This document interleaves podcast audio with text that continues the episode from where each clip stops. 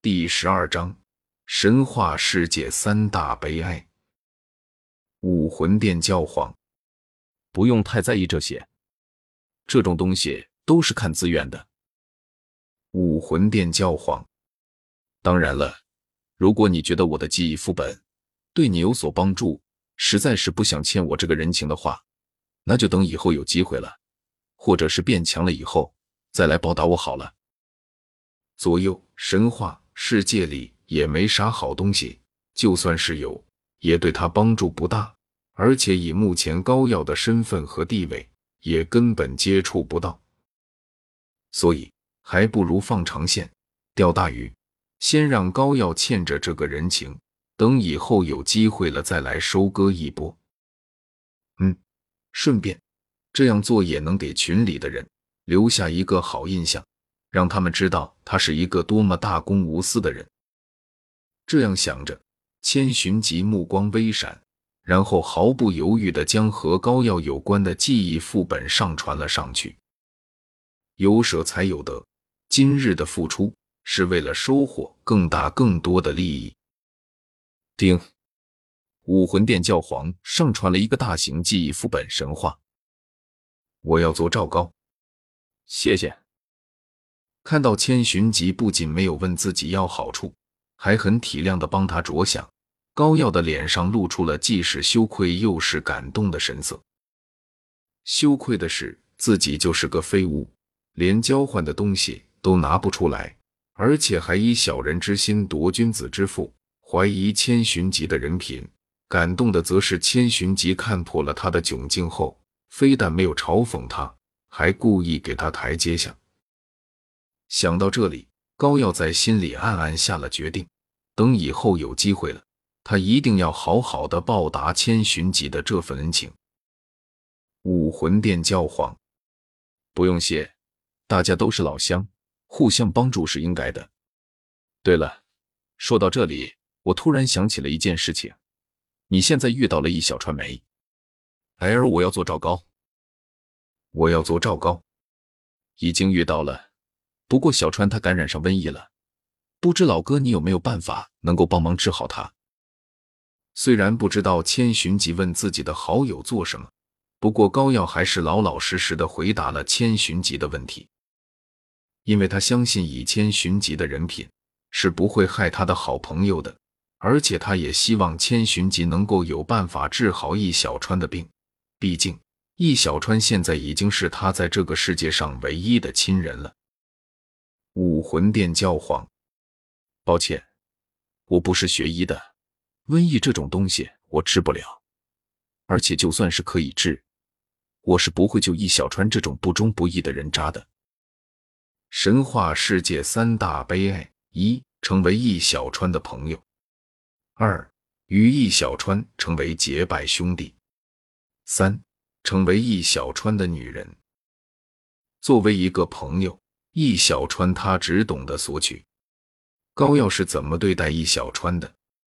为了帮他，冒着被传染的风险，对他悉心照顾，更是费尽千辛万苦去请神医帮易小川治病。即便是在后来两人因为各种原因闹了矛盾，可是，在易小川需要帮忙的时候，高耀还是甘愿冒着风险去救他。比如说，为了给玉素公主治病。易小川需要一颗宫中的夜明珠的时候，就是高耀冒着生命风险去帮他偷。讲真的，即便是亲人，也很难为另外一个人担着生命风险。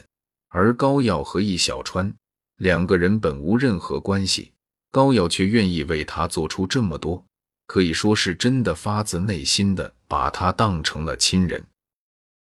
但是呢？易小川又是如何回报高耀他的呢？连一句感谢都没有，甚至从来没有一点关心。高耀和他一起被刘邦害了，说起来还是因为他要去跪舔刘邦，结果连累了高耀。结果他自己脱险回到咸阳以后，却根本没想着要去找高耀，看看能不能把他救出来。即便如此。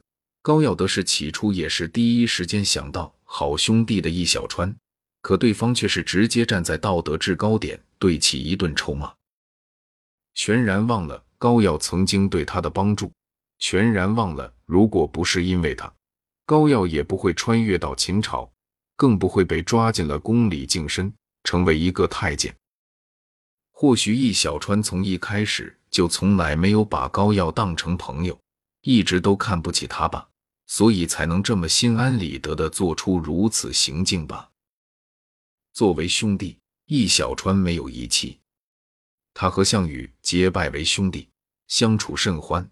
一向骄傲无比的项羽，甚至因为不忍他死去，放下骄傲，故意输给他。可他呢，转头就去跪舔项羽未来的死敌刘邦去了，全然没有一点为自己的兄弟项羽着想的举动，也没有想过日后项羽和刘邦刀剑相向的时候该怎么办。甚至在之后再相遇的时候，都没想过要提醒项羽小心刘邦。而作为男人，易小川更是渣的简直没边了。穿越之前，他的目标就是交九十九个女朋友，高兰是他的第二十七任。当他和高兰在一起时，他也没有放弃其他森林。刚到古代，初遇吕家二姐妹的时候。他就在刚见过面的吕家大姐头上亲了一下。讲真的，要是高耀不知道古代男女授受不亲，千寻疾还能表示理解。可是易小川作为一个大学生，作为一个考古大教授的儿子，说他不知道，那简直是在侮辱考古专业。说白了，易小川就是揣着明白装糊涂，故意在撩拨人家吕家大小姐的芳心。也是因为这一吻，让吕家大小姐恨了易小川一辈子，也误了他一辈子。当然，最可怜的是吕素，为了照顾易小川，最后选择自我牺牲，为他丢了命，可以说是情深意重了。但是在素素为他的轻佻付出了生命的代价后不久，他就全然忘了素素的教训和情谊，爱上了塞外公主玉树。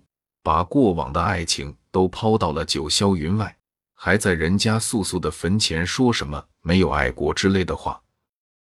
对于小月也是，明明知道小月喜欢他，对他有意思，却揣着明白装糊涂，利用小月对他的好感，让其给他和玉树传情。